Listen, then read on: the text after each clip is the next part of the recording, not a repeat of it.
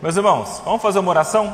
Pedir para Deus estar com a gente, nos ajudar, nos abençoar, nos capacitar a compreender esse assunto que talvez pareça um pouco distante da igreja, mas que eu creio que tenha muito a nos ensinar. Vamos fazer uma oração? Senhor nosso Deus, nosso Pai, nós somos gratos a Ti. Em primeiro lugar, Pai, porque o Senhor nos trouxe a este local para adorá-lo, para glorificá-lo, para engrandecê-lo. Também queremos, Pai, agradecer a Ti, porque o Senhor nos permite, como igreja, abordar alguns assuntos importantes que nos ensinam como nós temos de viver neste mundo caído, Pai. Dá-nos a graça de compreender aquilo que o Senhor deseja e dá-nos a graça também de aplicar tudo o que o Senhor também deseja. Isso pedimos e agradecemos em nome de Jesus. Amém. Meus irmãos, nessa nossa classe única, eu gostaria de abordar esse assunto que está aí em cima, o pós-modernismo. Para você que está tentando focar os olhos aí, é um pouco estranho mesmo essa imagem, tá? Quando você olha para ela, ela parece que está mexendo e às vezes parece que está parada. Ah, e na verdade é um pouquinho disso que é a ideia que eu quero transmitir um pouco para vocês hoje, o que o mundo tem pensado acerca do que é a realidade, do que é a verdade, do que a gente vê e pode crer, do que a gente não vê. Tudo isso tem a ver com essa ideia de pós-modernismo. E para vocês verem como que isso tem a ver com o cristianismo, eu queria trazer para vocês uma citação muito interessante deste homem aqui chamado de Brian McLaren. Esse, esse homem, ele é um dos líderes do movimento ah, da igreja emergente e da igreja que, que segue um pouco da ideia do pós-modernismo. Olha só as palavras dele. Ele fala o seguinte: Embora eu não espere que todos os budistas ah, se tornem cristãos culturais, espero que realmente todos quantos se sintam assim chamados se tornem seguidores budistas de Jesus. Creio que devemos dar-lhes essa oportunidade e convite. Não espero que todos os judeus ou hindus se tornem membros da religião cristã, mas espero que todos quantos se sintam assim chamados tornem-se seguidores judaizantes ou hinduístas de Jesus. Espero que no fim Jesus salve o budismo, o islamismo e todas as demais religiões, inclusive a religião cristã, que frequentemente parece estar precisando de salvação, como qualquer outra religião. Nesse contexto, desejo mesmo que todos os cristãos se tornem seguidores de Jesus. Mas talvez seja pedir demais, afinal de contas, eu mesmo não estou bem sucedido nisso. Interessante, né? é um líder considerado um líder cristão, da igreja cristã, evangélica, protestante. É interessante porque isso choca um pouco o nosso entendimento, porque está falando sobre pessoas de outras religiões, de outros pensamentos, que podem seguir o cristianismo, mas sem deixar aquilo que elas estão seguindo já. Porque afinal de contas, tudo que importa é seguir a Jesus, e você pode fazer isso da maneira que você acha melhor. Ele continua, olha só o que ele falou. Pergunte-me se o cristianismo, a minha versão dele, a sua versão, a do Papa ou a de qualquer outra pessoa, é ortodoxo, no sentido de ser verdadeiro, e eu darei a minha resposta sincera. Um pouco, mas não todo admitindo que por cristianismo você se refere à maneira cristã de entender o mundo e a Deus, as opiniões cristãs a respeito da alma, do texto e da cultura. Eu teria que dizer que é provável que tenhamos algumas poucas coisas certas, mas uma porção de coisas erradas. Meus irmãos, esse tipo de pensamento, na verdade, eu trouxe para nós essa abertura com essa citação, para que nós entendamos que essa ideia de pós-modernismo ela parece estranha, parece que está longe, mas cada vez tem entrado mais nos meios cristãos, mexido com a mente das pessoas para que elas pensem cada vez mais dessa maneira.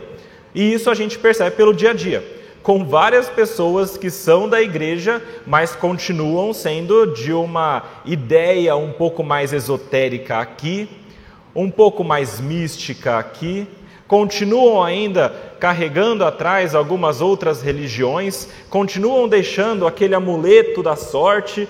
É, é, é, é uma ideia de que você pode ser cristão, mas isso não é algo tão absoluto, não há o certo e o, e o errado dessa maneira, mas dá para você ser da maneira que você acha melhor. Tá?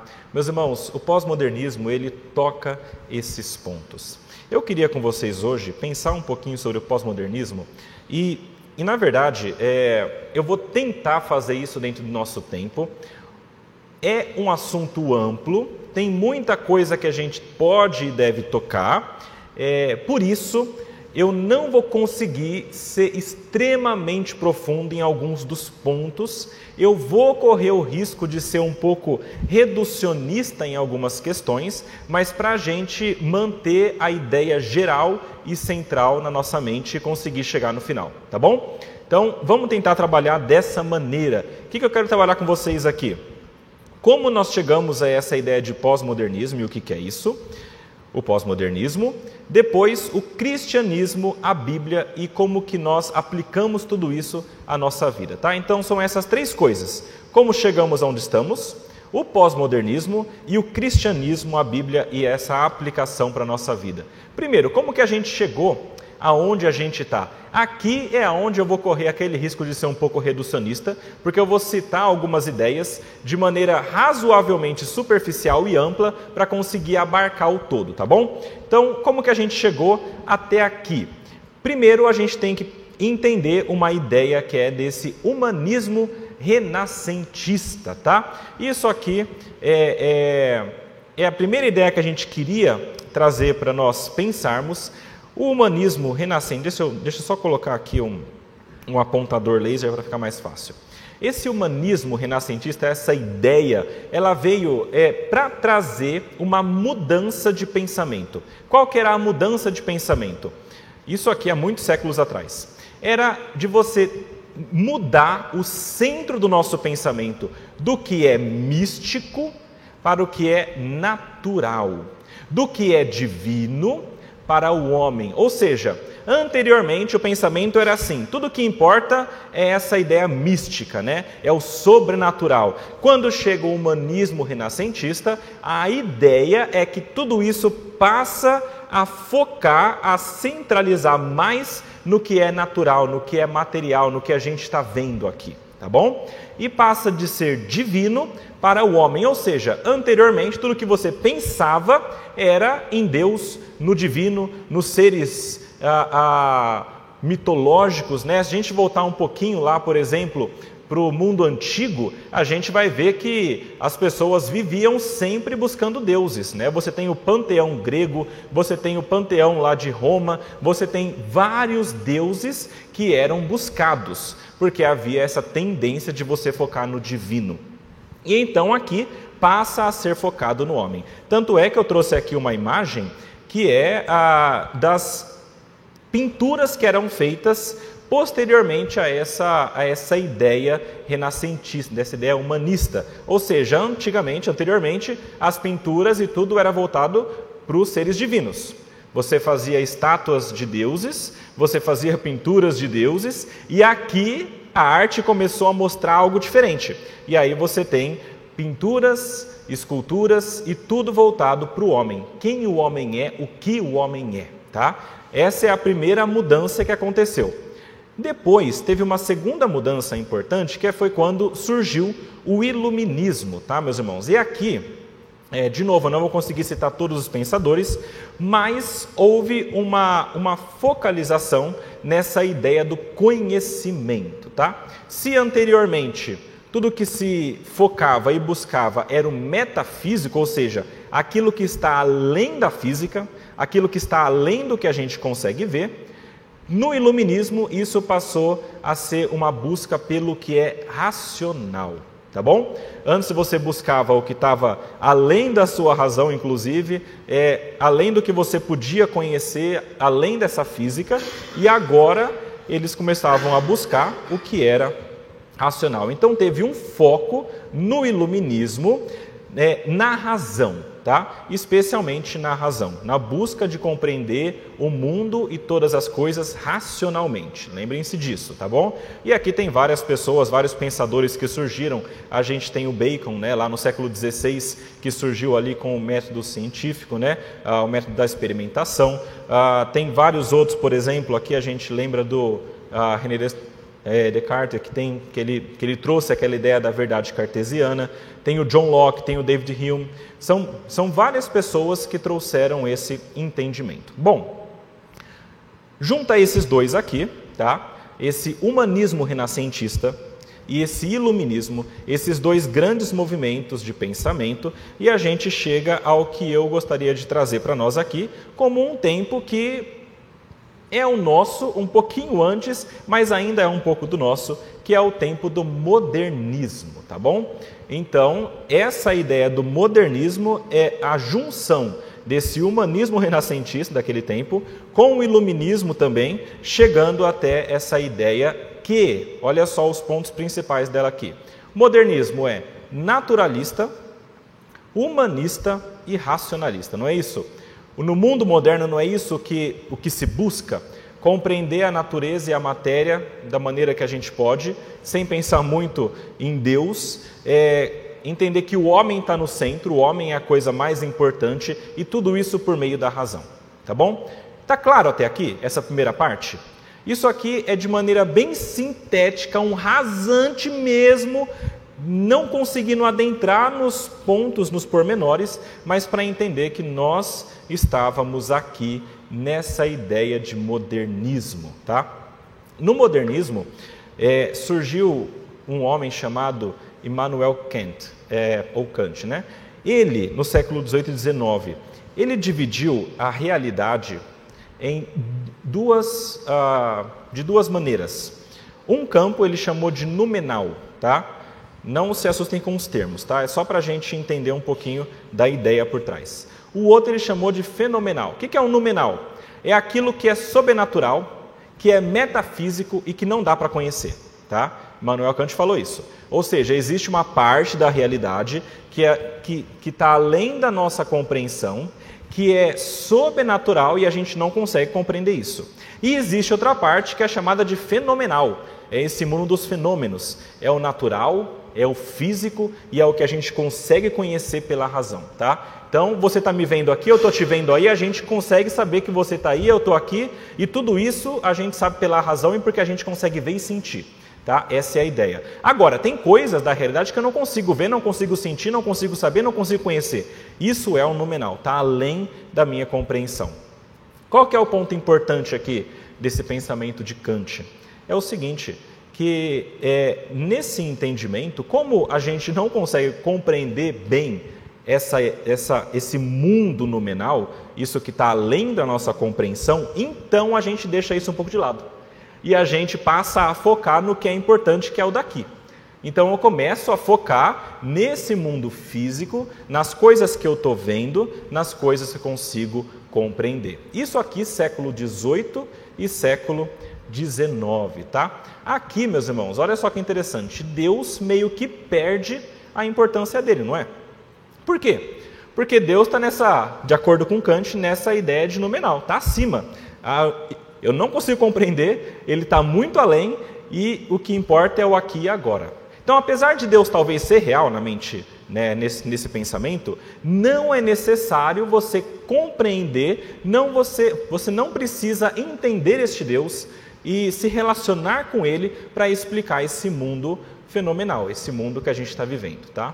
Século 18 e 19, aí é essa ideia de modernismo, tá bom?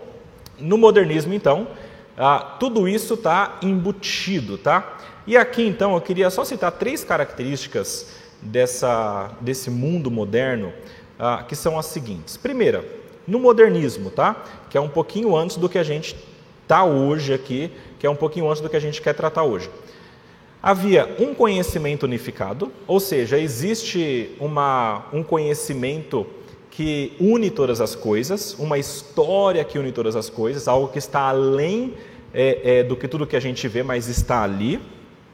E existe a razão acima de tudo, tá? então é a razão que importa. tem que ser racional, tem que ser explicado racionalmente, e se for dessa maneira, é correto. E também existe a verdade absoluta, tá? Esses são os três pontos que eu queria que você pensasse aqui no modernismo. Agora, depois desse rasante muito rápido e com muitas ideias, mas que eu queria resumir nessas três, nesses três pontos aqui, eu queria que a gente chegasse no pós-modernismo. A gente está no modernismo aqui e agora passando para essa ideia do pós-modernismo, tá? No pós-modernismo, existe uma mudança de pensamento. E aqui você vai reconhecer um pouco do que está acontecendo no nosso mundo. Tá?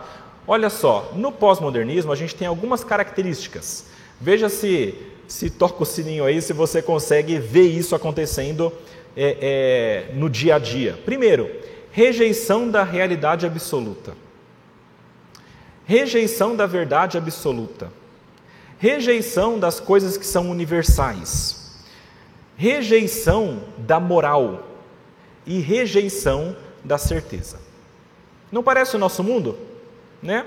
Parece, olha, não tem realidade absoluta, não tem verdade absoluta, não tem coisas que são universais, ou seja, é verdade em todo canto, não existe isso, não existe moral, não existe o que é certo e errado em todo o tempo, não existe certeza, eu não posso ter certeza de todas as coisas, tá? Isso aqui é a ideia do pós-modernismo, tá? essas características principais. Tem alguns pensadores que, se você quiser depois pesquisar um pouco, mas que foram principais nesse tipo de pensamento. Tá? Então, começando aí com Nietzsche e caminhando até o Lyotard, são vários pensadores aí que foram modelando esse mundo e esse tipo de pensamento que nós temos hoje. Tá bom? Então, Nessa ideia do pós-modernismo, é, é, importante entender que quando a gente fala que a gente está nisso, a gente não quer dizer que nós não temos mais aquelas ideias do modernismo ainda em nós, de alguma maneira, tá? É mais ou menos é, é a ideia de uma transição, tá? Isso, é, a ideia de estarmos no pós-modernismo não anula as, as ideias anteriores. Tem uma citação aqui do, do pastor Leandro, ele falou o seguinte: além de não haver uma data precisa para a mudança do modernismo para o pós-modernismo, o mundo pós-moderno, de certo modo, ainda é um mundo moderno, pois há muito da filosofia do modernismo atuando no mundo. São mundos que se sobrepõem ou interfaces que convivem, ou seja, eu estou um pouco no moderno, mas estou chegando aqui no, no pós-moderno integradas, né? O fim da modernidade e o início da pós-modernidade são períodos sobrepostos e que talvez jamais deixem de, de sobrepor. Então é possível que nós continuemos ainda nessa nessa dificuldade de pensamento, né? Então eu sou um pouco ainda moderno, eu ainda creio que existam coisas absolutas, mas eu estou um pouquinho aqui também, eu acho que tem algumas coisas que são relativas. É, é, é nesse mundo que a gente está nesse momento. Inclusive, isso aqui é tão incerto, né? O, quando acaba, quando começa, ou o próprio nome, que tem pessoas, por exemplo, tem um, ah, tem um sociólogo chamado Zygmunt Baum, é, Bauman, que ele divide o nosso tempo em modernidade sólida e modernidade líquida. Né? Ele não fala de modernismo e pós-modernismo, ele fala de modernidade, mas uma é sólida, com absolutos, e a outra é líquida, um pouco mais fluida, né? são coisas um pouco mais relativas. Bom, essa ideia então, só para a gente entender, não passou de um para o outro e acabou isso aqui, tá? A gente continua ainda pescando algumas coisas do modernismo, tá? Vamos passar para os pontos então que eu, que eu que eu coloquei no começo para vocês. Primeiro, rejeição da realidade absoluta. Quem lembra dessa imagem aqui? Vocês conhecem, né? Quem viu Matrix 4 esquece, é horrível. Mas para quem assistiu os outros, essa é a ideia. Você tem uma realidade, mas existe, parece, um outro mundo, um mundo virtual, e quem está lá dentro, na verdade, acha que aquilo lá também é realidade, né? O que é a realidade, afinal? Será que é isso que a gente está vivendo aqui? Ou será que é quando a gente está lá fora e conheceu as coisas naquele mundo terrível, que é físico, mas é terrível? Ok. No pós-modernismo, a gente tem essa rejeição da realidade absoluta existe uma rejeição antirrealista dos compromissos realistas. O que, que o realismo prega? Só para você entender, são três coisas. Primeiro, existe uma realidade independente da teoria da linguagem, ou seja, existe uma coisa que é real, independentemente de qualquer outra coisa. A noção de que existe uma maneira própria de ser no mundo e a noção de que as leis básicas da lógica, identidade, não contradição, terceiro excluído, se aplicam à realidade. Ou seja, isso aqui é o realismo. Então a realidade, nesse pensamento, existe e é dessa maneira. No pós-modernismo, a coisa muda um pouco, não tem mais essa realidade absoluta. De acordo com a ideia pós-moderna, a realidade, aquilo que é real, é uma construção social. Então, o que é real para mim, na minha sociedade aqui, não é real para outra pessoa na outra sociedade lá. O que é real no meu grupo aqui da igreja é diferente do que é real para uma outra pessoa em outro canto, em outro grupo. Alguns pós-modernistas, que podem ser chamados, lembra de, de Kant aqui? Pós-modernistas neocantistas, concordam que existe, em algum sentido, uma coisa em si mesma, uma, uma realidade em si mesma, uma realidade exterior. Mas eles também sustentam que não há como alcançar a realidade. E uma vez que não sabemos nada sobre a realidade, sobre ela, a própria realidade, olha só, é uma noção inútil para todos os propósitos práticos e ela pode ser simplesmente ignorada. Então, ah, nesse pensamento pós-moderno, neocantista, você pode simplesmente ignorar a realidade. Já viu alguém fazendo isso? Cara, isso aqui é um mais um é igual a dois. Não. De modo algum. Isso aqui é para você, para mim é diferente. A pessoa literalmente ignora a realidade porque ela não consegue compreender perfeitamente. Se tem essa negação da realidade absoluta, tem uma outra negação também, que é da verdade absoluta. Se não existe uma coisa real, absolutamente em si mesma, também não existe uma verdade absoluta. De acordo com esse pensamento, a verdade é relativa a uma comunidade linguística que compartilha da mesma narrativa. Ou seja, cada comunidade tem a sua verdade. Para essa comunidade aqui, por exemplo, vou trazer alguns pensamentos para nós aqui. É, a gente está vivendo em um tempo em que há muitas divisões. Né? Nós temos divisão entre esquerda, direita, entre a comunidade LGBT, entre a comunidade afro e por aí vai. São vários guetos, são várias comunidades menores. O que é verdade para uma comunidade, para outra parece que não é. E aí, quando essa pessoa dessa comunidade fala é assim, para essa comunidade, não, não é. Né? E aí parece que não tem como você encaixar um discurso, não consegue conversar, porque a verdade para essas pessoas é relativa. Para isso, para essa aqui é uma coisa. É, é aqui, ó, é luta de classes. Para essa pessoa aqui é diferente, não, é tudo sexualidade e gênero. Para essa outra aqui é ainda diferente também. É, e aí cada um fala uma língua, parece que diferente. O pós-modernismo rejeita e busca desconstruir qualquer noção de verdade ah, que se proponha unitária, absoluta, universal ou mesmo coerente. Ou seja, está tudo bem. Cada um tem uma verdade, tudo é relativo, cada um pensa de uma maneira e o que importa é que a gente esteja bem com a gente mesmo. Inclusive, só para a gente é, tentar tornar isso real, para vocês verem como, como isso aqui é uma coisa real mesmo, eu trouxe aqui um exemplo. Esse homem aqui, circulado, é chamado de Paul Walsh. Eu não sei nem falar o segundo nome dele, mas é o Paul. O Paul, ele, em determinado momento da sua vida, ele resolveu assumir que na verdade ele não é o Paul, ele é a Stephanie, tá? É, o Paul, ele tinha essa família, ele era casado, tinha filhos, e depois ele decidiu que ele não queria mais ser homem, que ele queria ser mulher. E existe ainda algo além com, com Stephanie. Por quê? Porque o Paul, quando ele se torna Stephanie, ele também pratica uma coisa que é chamada de play therapy. É uma, é uma terapia que ele é, finge estar brincando e regressa aos tempos da infância. Então, o Paul, e depois vocês podem procurar na internet que tem inclusive o, o YouTube dele, né? Ele, ele se veste de menina, como se fosse uma menina de seis anos, e brinca, como se fosse uma menina de seis anos, tá? E para ele, isso aqui é a realidade dele. É o que ele entende por ser real e verdadeiro. É a verdade dele. E é muito interessante porque na época que saiu isso aqui, faz algum tempo já, eu lembro que eu na internet estava conversando né, e falei, ah, isso aqui é um absurdo, gente, não sei o que, conversando.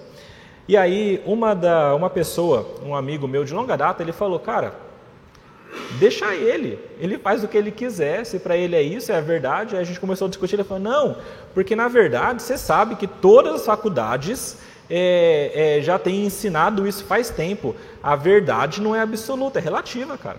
Né? Ele falou isso para mim. E na verdade, no nosso mundo é isso mesmo, não é isso que tem sido pregado? Verdade é relativa. Eu trouxe um vídeo, é possível sair som aí no vídeo?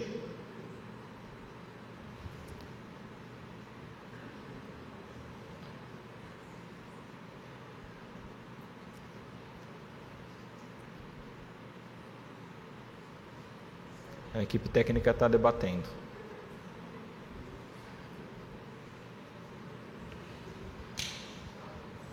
Pode tentar? Não sai. De jeito nenhum. Deixa eu. E se eu colocar aqui também não vai adiantar. Que pena, pessoal. Depois eu mando para vocês então esse vídeo que vocês vão ficar na vontade de assistir, tá? Esse vídeo aqui, na verdade, eu acho bem interessante, depois vocês podem procurar é um, é um vídeo que, que deve estar escrito assim: balão e verdade absoluta, tá? Nesse vídeo existe uma discussão, né? Se o balão é vermelho, se o balão. Ah, ele veio aqui, a equipe técnica.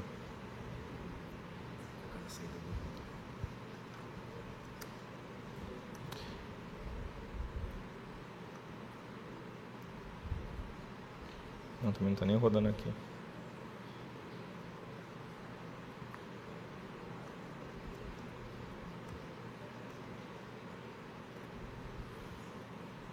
Não, meus irmãos, é impossível. Infelizmente, nosso vídeo não vai rodar. Depois vocês podem assistir em casa. É, não está rodando mesmo, isso aqui é, é infelizmente. Está tranquilo, não, não vai rodar de jeito nenhum. Mas é isso, é um vídeo sobre a verdade absoluta e eles estão discutindo que cor que é o balão. E aí a moça fala, ó, o balão é vermelho. Aí chegou outro e fala, ó, o balão é verde. Aí outro, não, o balão é azul, né? E aí eles começam essa discussão até chegar à conclusão, olha, na verdade, né, ninguém sabe qual é a cor do balão. E, na verdade, a moral do vídeo é, existe uma coisa sobre a realidade. A verdade é que a verdade, ela é o que ela é, independentemente se você gosta dela ou não. A realidade, a verdade é absoluta. Bom, então ficou clara essa parte aqui sobre o pós-modernismo e a rejeição da realidade, da verdade absoluta, e agora a realidade também dessa a rejeição também dessas ideias de padrões universais, tá?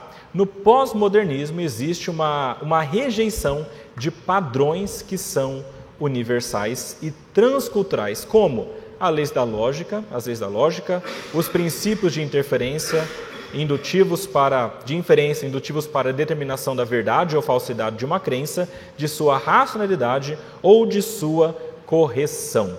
Existe uma rejeição de tudo aquilo que é universal. E aí existe até uma, uns termos técnicos aqui.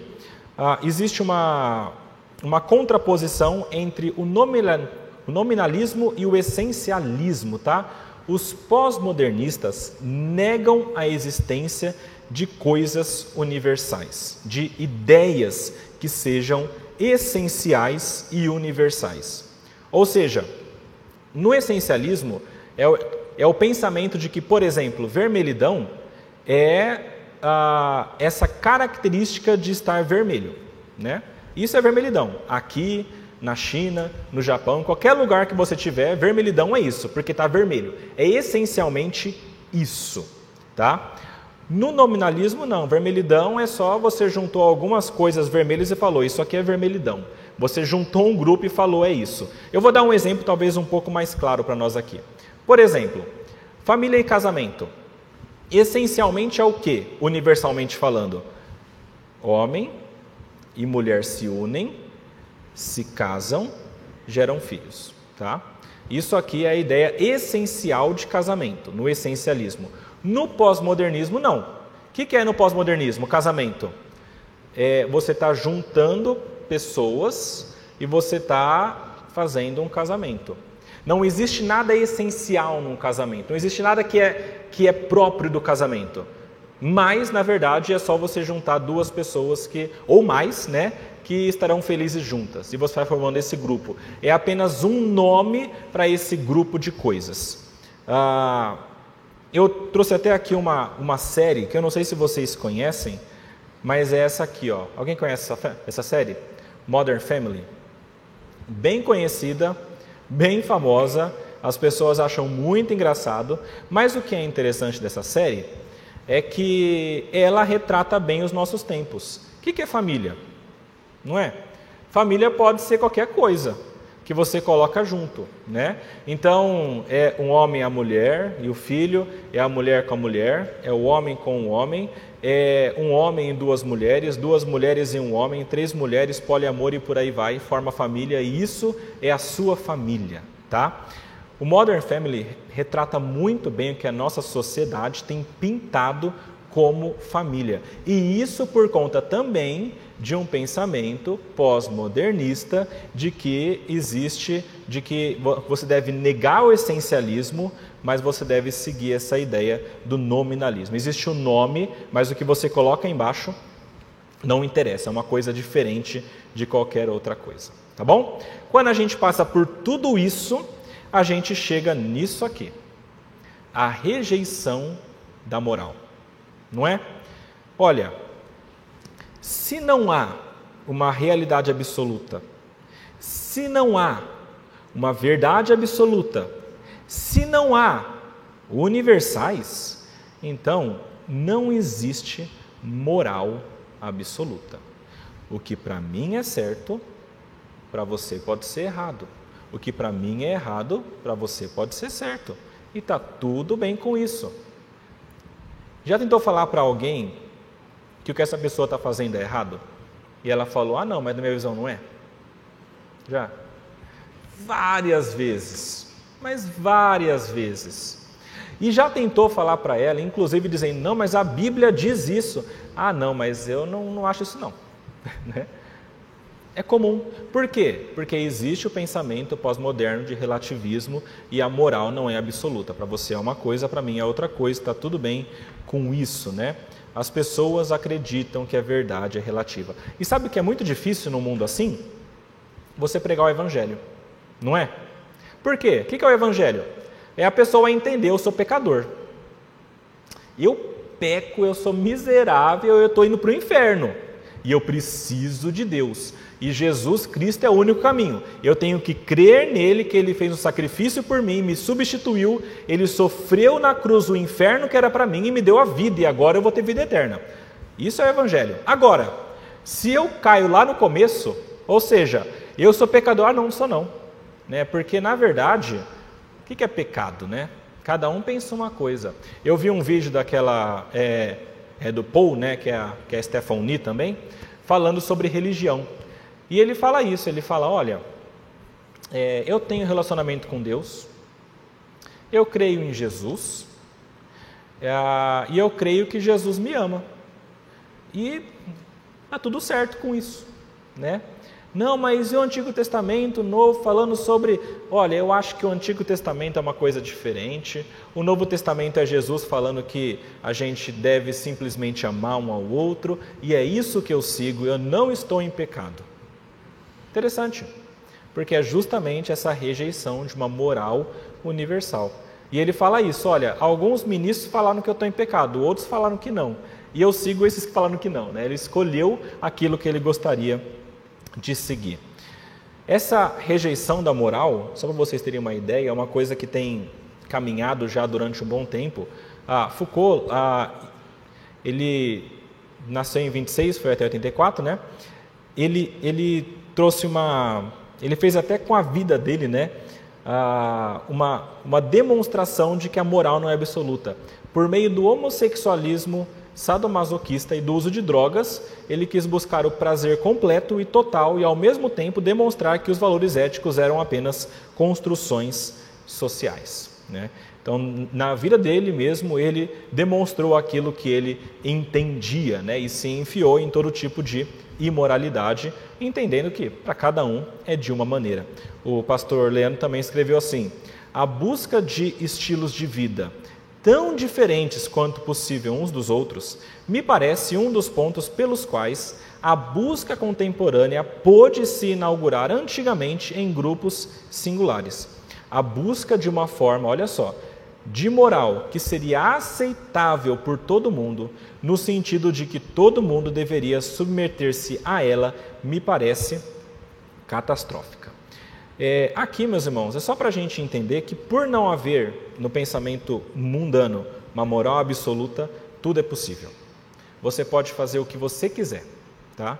desde que você esteja bem com você mesmo e que você não faça mal para outra pessoa. Não é isso que a gente ouve? Tá tudo bem, ele está fazendo, você não concorda, mas é a vida dele e não está fazendo mal para ninguém. Então, deixa a pessoa da maneira que ela está vivendo. É, existe uma implicação cristã com relação a isso, que eu já citei para vocês. Isso aqui foi o, o Gene Edward Vith que falou, que é difícil você dar testemunho da verdade a pessoas que acreditam que a verdade é relativa. É duro proclamar o perdão de pecados para pessoas que acreditam que, visto a moralidade ser relativa, elas não têm pecados a serem perdoadas. Tá? No cristianismo, é impossível você conseguir é, viver de maneira íntegra com uma rejeição da moral absoluta. E isso aqui leva também ao outro ponto do pós-modernismo. Né? A gente está tratando aqueles todos que eu, que eu coloquei no começo, tá? A rejeição da certeza, passando da rejeição da moral para a rejeição, então, da certeza. O MacArthur escreveu o seguinte: o pós-modernismo é simplesmente a expressão mais atual da incredulidade mundana. No pós-modernismo, a gente tem a rejeição de toda a expressão de certeza. Então, no mundo que a gente vive, as pessoas vão frequentemente falar para você assim: eu não tenho certeza disso. É, até no meio cristão, gente, isso aqui é muito interessante. Há muitos cristãos evangélicos, há muitos presbiterianos, há muitos reformados e fora também desses ciclos, que vão dizer o seguinte: eu sou cristão, mas você tem certeza? Ah, não dá para ter certeza, né? Mas eu quero acreditar. Não dá para ter certeza, né? Mas eu prefiro acreditar nisso. É, meus irmãos, a ideia de você não poder ter certeza é uma ideia pós-modernista. Né? É a ideia de que não dá para ter certeza porque você não consegue compreender a realidade perfeitamente. Então, aqui no cristianismo, como eu falei, os cristãos pós-modernistas, existem, tá? Apoiam tal afirmação, asseverando que a busca pela certeza está em desacordo com o ensinamento bíblico sobre a fé a pecaminosidade de, nossas, de nossa faculdade intelectual e sensorial e a impossibilidade de compreender-se um Deus infinito. Então eles falam o seguinte: olha, a gente não consegue compreender o mundo porque o mundo está caído e a nossa mente também não está boa por causa do pecado. A gente não consegue perceber as coisas perfeitamente, o nosso intelecto está também é, com dificuldade de compreender o mundo e, e é impossível você compreender um Deus que é infinito. Então, não dá para você ter certeza. Cristãos falando isso aqui, isso aqui está é, tá no livro do, é, do Morland Craig, é um livro sobre filosofia, tá? Mas é interessante porque está mostrando que cristãos pensam sobre a certeza, inclusive ah, sendo, continuando sendo cristãos, né? É, e existe um problema com isso. Se você não pode ter certeza sobre uma coisa, então existem várias possibilidades. Se não é uma coisa com certeza, então tem várias possibilidades que podem ser acerta. E aí surge uma coisa chamada de pluralismo. Já ouviram isso também no mundo que a gente vive? Pluralidade de ideias, pluralidade de estilos de vida, pluralidade de pensamento. Ao afirmar que não existem metanarrativas, essa essa narrativa acima, o pós-modernista quer dizer que não há maneira de decidir qual das cosmovisões rivais é verdadeira. Então, qual cosmovisão é verdadeira? Eu não posso ter certeza. Cada um tem a sua, cada um tem o seu sistema de pensamento. E mais importante, que não existe uma única cosmovisão verdadeira para todo mundo. Cada um vai ter a sua e está tudo certo. Não existem meta, metanarrativas, mas apenas as narrativas locais. Meus irmãos, com essa ideia então de pluralismo e essa rejeição da certeza, isso traz problemas para nós na igreja também. Eu citei para vocês aqui a, a ideia de que existem cristãos pensando dessa maneira e que não podem chegar ao conhecimento da verdade. Isso, por exemplo, tem a ver com a interpretação bíblica. É, existe um falso boato, isso aqui MacArthur escreveu. Lembra, incertezas, não é possível ter certeza da verdade, pluralismo de ideias e pluralismo de, é, de pensamentos e, e de conclusões. Existe um falso boato pós-moderno que a interpretação bíblica é um exercício totalmente subjetivo, ou seja, cada um faz a sua. E que nenhum texto bíblico possui um único significado objetivo e intencional. Em última análise, a impressão de uma pessoa é tão boa quanto a de outra. Ou seja, se você leu uma coisa na Bíblia e você entendeu A, o outro leu, entendeu B, o outro leu, entendeu C e o outro entendeu D, tá tudo bem, é o ABCD da Bíblia, cada um pensou o seu e não existe um correto. Tá? Isso aqui é o pós-modernismo na igreja, na interpretação bíblica. A Bíblia, o texto bíblico tem sim um sentido que é dado por Deus. E a nossa busca diária é entender qual é esse sentido. É verdade que até a gente chegar lá, a gente pode é, ter dificuldade. Ah, é por aqui? Será que é por aqui? Mas não significa que porque você não conseguiu ainda compreender perfeitamente o texto, ele pode ter várias interpretações e todas são corretas. Não é. Existe uma correta e você tem que seguir. Um ponto importante aqui, meus irmãos. Na Bíblia, aquilo que é claro e evidente para a salvação do homem, isso aqui não tem como você errar, tá? A Bíblia não tem como você ter uma dupla interpretação sobre você é pecador e Jesus é quem te salva, tá? É isso. Não tem como você errar isso. Agora, tem textos mais difíceis e menos difíceis. E aí a gente tem que fazer um trabalho exegético difícil para conseguir chegar nessa verdade. E para isso Deus já deixou pessoas que ele apontou para fazer ah, essa, essa função para que a gente consiga caminhar bem. Bom, Legal, pessoal, isso aqui é a ideia do pós-modernismo para nós. Agora, com relação à Bíblia e à igreja, tá bom? Como que a gente compreende tudo isso aqui? Primeiro, coisa importante, a Bíblia não é pós-moderna, gente. Não é. Não tem como falar que a Bíblia tem ideias pós-modernas e pode ser interpretada de várias maneiras. A Bíblia não perde seu status de verdade. Por mais que pessoas digam que a Bíblia tem que ser atualizada, por exemplo, por mais que pessoas digam, por exemplo, que você precisa compreender o, o é, isso aqui dentro disso aqui e agora não se aplica mais, é, a Bíblia é uma verdade absoluta, apesar do pensamento humano e deste século. Se não existe verdade absoluta, a palavra, olha só o pensamento do século, não é verdade. Então, Olha como caminha. Sua autoridade não é real e universal, então eu não tenho que obedecer. Esse é o pensamento pós-moderno. Se não tem verdade absoluta, a Bíblia não é verdade, a autoridade não é real e universal, então eu não tenho de obedecer. Assim caminha o pensamento do pós-modernismo. E mesmo que por muitas vezes, ah, não assumindo claramente, esse pensamento ainda existe e talvez de forma sorrateira vai minando a fidelidade dos cristãos à Bíblia, tá? É possível que você não diga claramente, olha, eu nego que eu tenho que obedecer a Bíblia. Mas é possível que por meio da sua vida você demonstre isso. De que maneira? A Bíblia fala claramente contra uma coisa mas você não gosta muito disso que ela fala.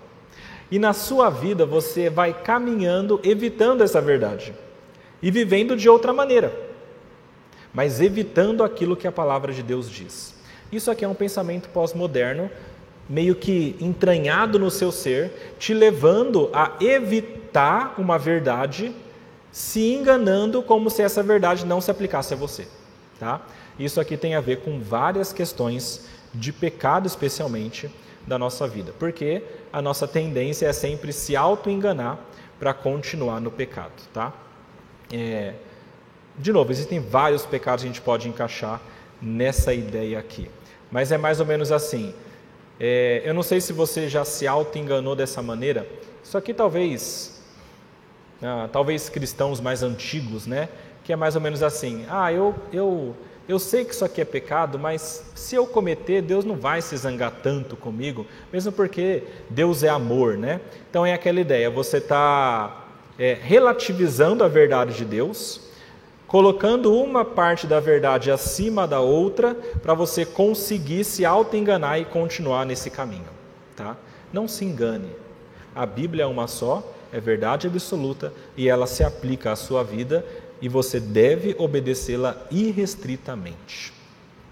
No cristianismo, sobre essa questão de pluralidade, que eu já citei um pouquinho, sobre a interpretação, se a verdade existe na palavra, ela não pode ser obtida devido à pluralidade de interpretações. Esse é o pensamento pós-moderno.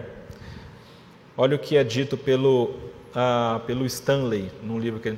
Depois eu vou citar vocês livros, tá bom? Para vocês depois lerem em casa. Ao substituir a cosmovisão moderna por uma multiplicidade de visões de mundos, a era pós-moderna, na realidade, substitui o conhecimento pela interpretação. É, não é que é verdade isso aqui, mas é a sua interpretação. Na Bíblia, isso não pode acontecer, como eu já citei para vocês. Nesse pensamento, o que é importante não é tanto o intelecto, não é tanto se isso aqui é verdade ou mentira, é mais a sua vontade. Se você gosta disso ou não, se você quer isso ou não. 2 Timóteo, capítulo 4, versículos 3 e 4, falou assim: Haverá tempo em que não suportarão a sã doutrina. Pelo contrário, cercar-se-ão de mestres segundo as suas próprias cobiças, como que sentindo coceira no ouvido e se recusarão a dar ouvidos à verdade, entregando-se a fábulas. A Bíblia já falou isso há muito tempo. Vai chegar um tempo que as pessoas vão ignorar a verdade, não vão querer ouvir a verdade, e ao invés de ouvir a verdade, elas vão seguir a sua própria vontade. E vão se cercar de pessoas que vão dizer: tá certo, é isso mesmo. E vão fugir daqueles que estão falando a verdade. Esse é o mundo que a gente vive hoje. Nós, muitos de nós e várias pessoas estão se cercando de mestres falando aquilo que você gosta de ouvir. E você está cada vez se enfiando mais no alto engano, tá? É, isso é especialmente verdade e potencializado pelas redes sociais. Se você não percebeu ainda, existe ah, existe um código nas redes sociais que vai fazer com que no grupo que você está, você cada vez mais ouça aquelas coisas que você gosta de ouvir e acha que está correto. É por isso que é engraçado, quando você fala com uma pessoa e com outra de visões opostas, você fala com a pessoa A, ela fala, ah, todo mundo pensa assim, é A. Você fala com a B, cara, todo mundo pensa assim, é B. Por quê? Porque na rede social todo mundo pensa assim. Os, todos os amigos dessa pessoa, todo feed de notícias, tudo vai falar isso, porque é o que ela gosta de ouvir. E a rede social sabe disso. É por isso que ela faz dessa maneira. Então não se engane, tá? Com o Facebook, com o Instagram. Se você acha que está todo mundo pensando isso, não é, tá? Tem pessoas de fora que não estão sendo colocadas ali. E a gente está se cercando cada vez mais com esse tipo de ideia, tá? Então, são mestres falsos ensinando aquilo que a gente gosta de ouvir. A Bíblia é, não pode ser tratada assim, ouvir apenas aquilo que a gente gosta, tá? A Bíblia, ela traz a verdade como um tudo e ela é a verdade absoluta. Eu vou trazer aqui alguns textos bíblicos falando sobre a Escritura é, e, e trazendo os contrapontos para aquilo que a gente falou até agora, tá bom? Primeiro, é, a verdade, ela existe na Bíblia e ela, e ela é pressuposta pelos autores bíblicos, tanto é que é a verdade, segundo a própria palavra, que leva à salvação. 1 Timóteo, capítulo 2, versículo 4 fala: "O que deseja que todos os homens sejam salvos e cheguem ao pleno conhecimento da verdade."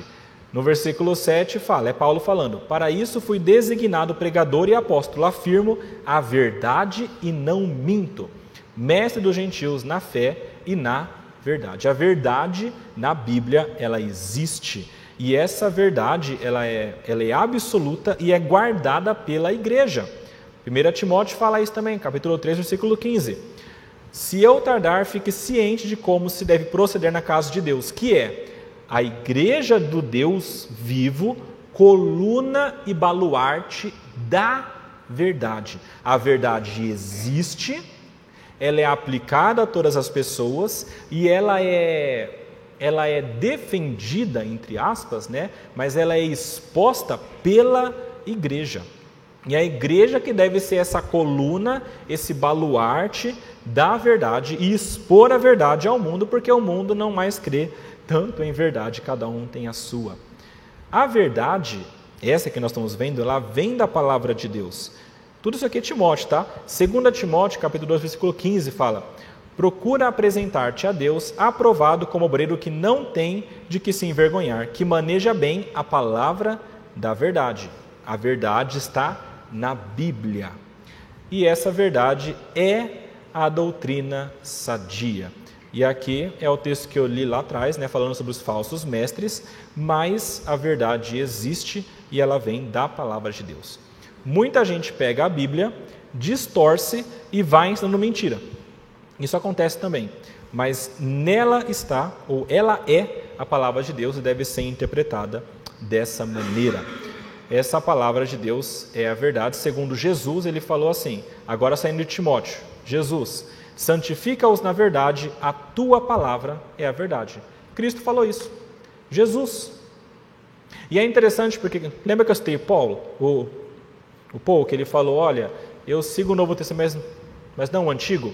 Jesus, ele, ele lia e, e seguia o Antigo e o Novo Testamento. E aí ele fala aqui que a tua palavra é a verdade.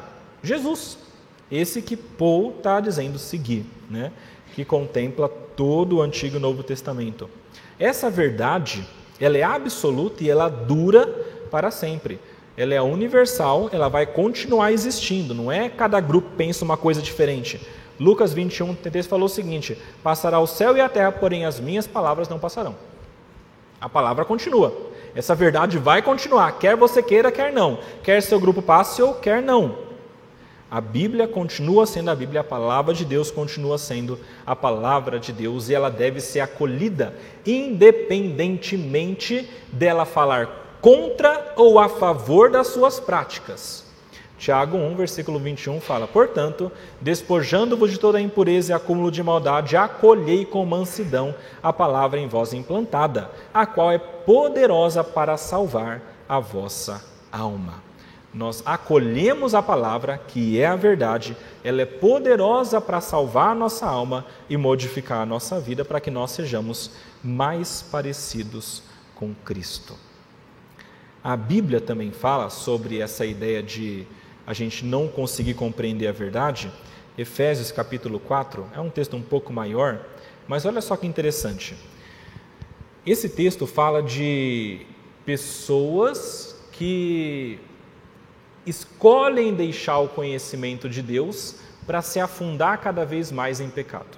Fala assim: Eu digo no Senhor, não andem como também andam os gentios. Olha só, na vaidade dos próprios pensamentos, pensamentos vazios, obscurecidos de entendimento, alheios da vida de Deus, ou longe da vida de Deus, por causa da ignorância em que vivem, pela dureza do coração, os quais, tendo tornado-se insensíveis, o coração endureceu tanto e eles se entregaram à dissolução para que, com avidez, com vontade, com, com, com bastante força, cometerem toda sorte de impureza. Ou seja, se auto-enganaram, obscureceu o entendimento, endureceu o coração e agora eles falam: não é verdade, eu vou para cá. E cada vez mais no pecado. Mas não foi assim que vocês aprenderam de Cristo, se é que de fato tendes ouvido nele foram instruídos. Segundo é a verdade em Jesus. No sentido de que, quanto ao trato passado, vocês vos despojeis do velho homem, que se corrompe segundo os desejos do engano, e vos renoveis no espírito do vosso entendimento, e vos revistais no novo homem, segundo, ah, criado segundo Deus, em justiça, retidão, procedentes da verdade. Ou seja, é verdade que muitas vezes a Bíblia ela vai ser difícil de entender para algumas pessoas, porque fala contra a vida delas, e o coração está endurecido. É por isso que a gente tem que ter Jesus, que é a verdade, é de quem vem essa transformação e é quem abre os nossos olhos para a gente compreender essas coisas. Então, apesar da gente estar sendo enganado aqui pelo nosso desejo, concupiscência do engano, a gente deve ser renovado no espírito do nosso entendimento. E isso aqui é a verdade que faz por meio de Cristo, do Espírito Santo atuando na nossa vida. Então, sim, o pecado escurece o entendimento da verdade, mas Jesus liberta e traz o conhecimento perfeito daquilo que a palavra de Deus diz. Sobre a igreja, de novo, a questão da incerteza, eu já citei para vocês, mas uma carta falou o seguinte: dois terços dos adultos que frequentam igrejas protestantes conservadoras questionam se existe a verdade moral absoluta. Isso é uma pesquisa feita pelo Instituto Barna, tá? Ah, então, dois terços dos crentes adultos ah, questionam se tem ou não verdade absoluta.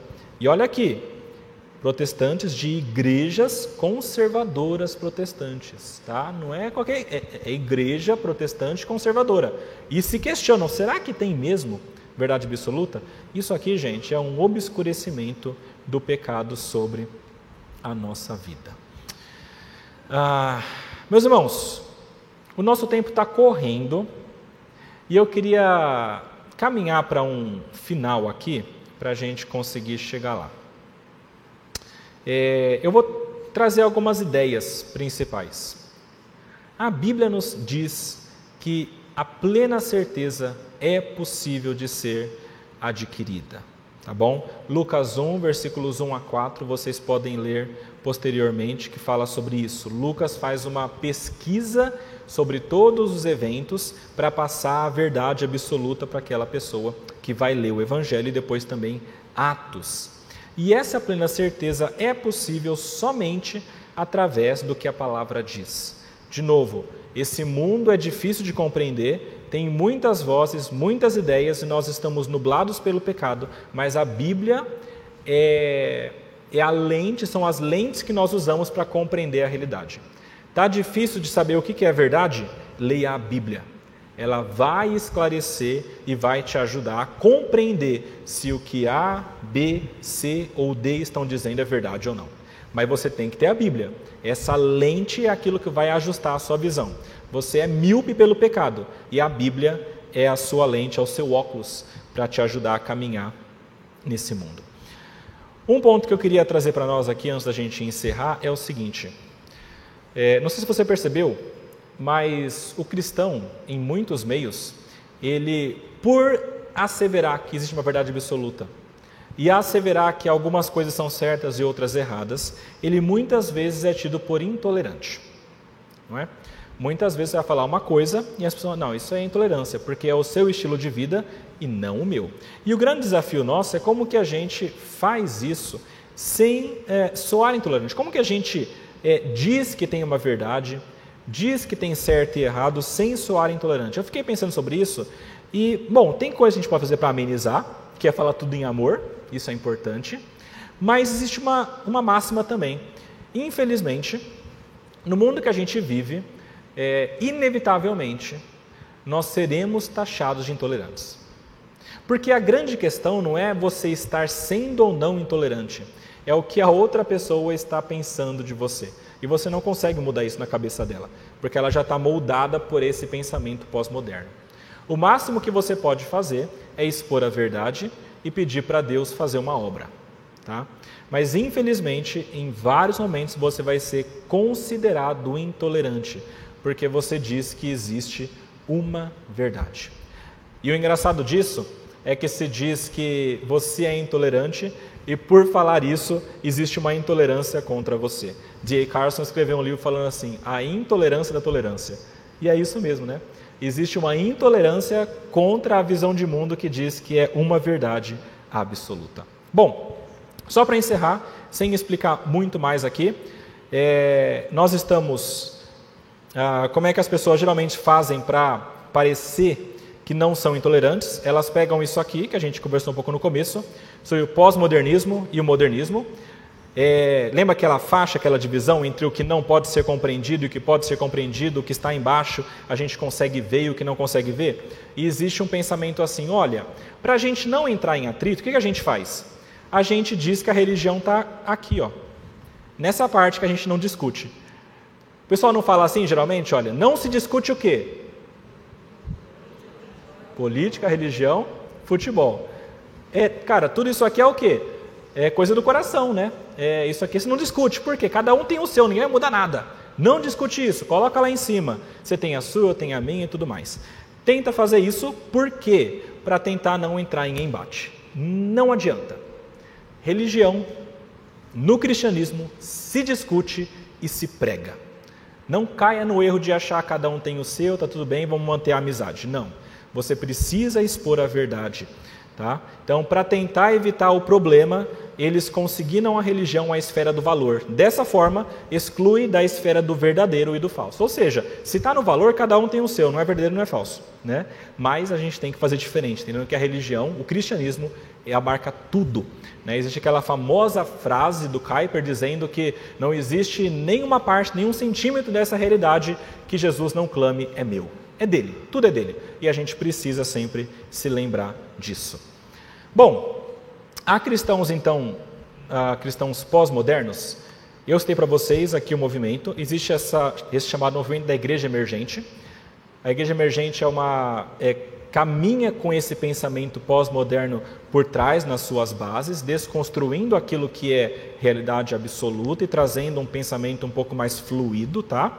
Não dá para me deter muito aqui nesse tema agora, mas eu vou trazer para vocês alguns líderes cristãos neste mundo pós-moderno.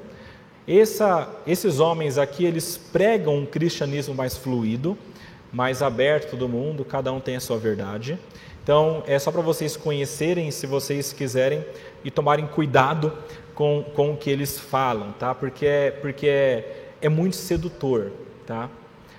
O discurso pós-moderno é muito sedutor, porque traz uma falsa aparência de harmonia e de todo mundo tá bem com todo mundo, tá? O que importa é o respeito, é isso, né? É tolerância.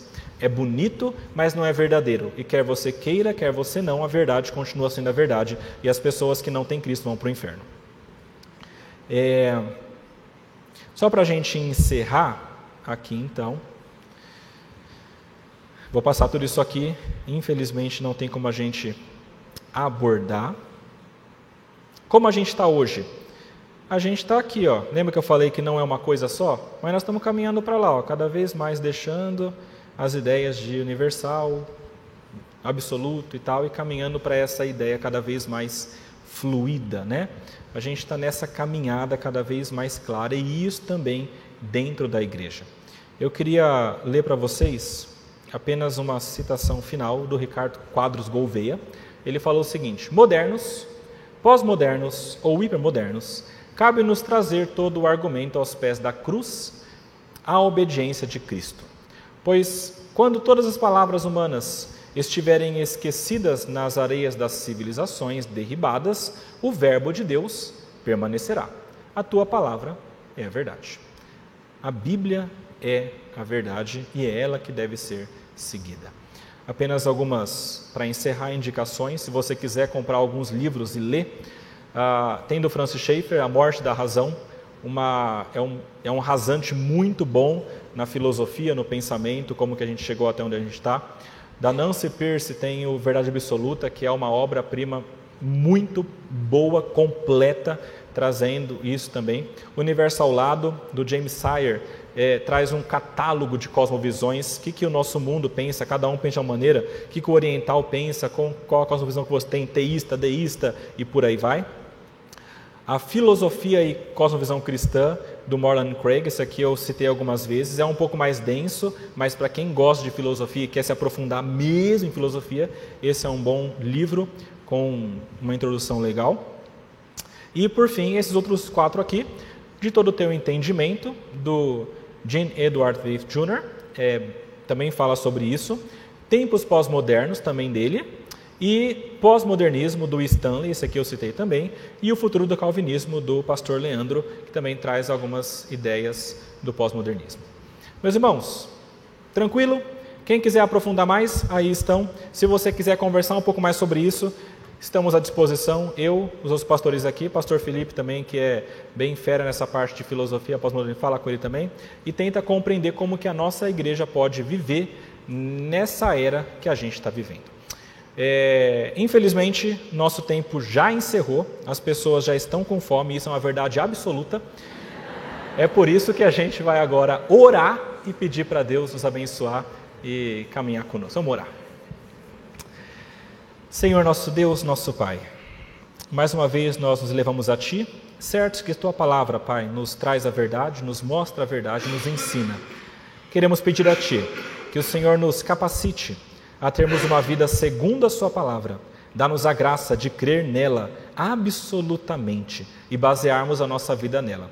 Não nos permita, Pai, sermos enganados pelas vozes deste mundo, sermos enganados, Pai, pelos enganos da carne, Ajuda-nos, Pai, a entendermos o que está acontecendo à nossa volta, dá-nos clareza, ilumina-nos pelo Teu Espírito Santo, trabalhando por meio da Sua palavra. É o que nós te pedimos e agradecemos em nome de Jesus. Amém.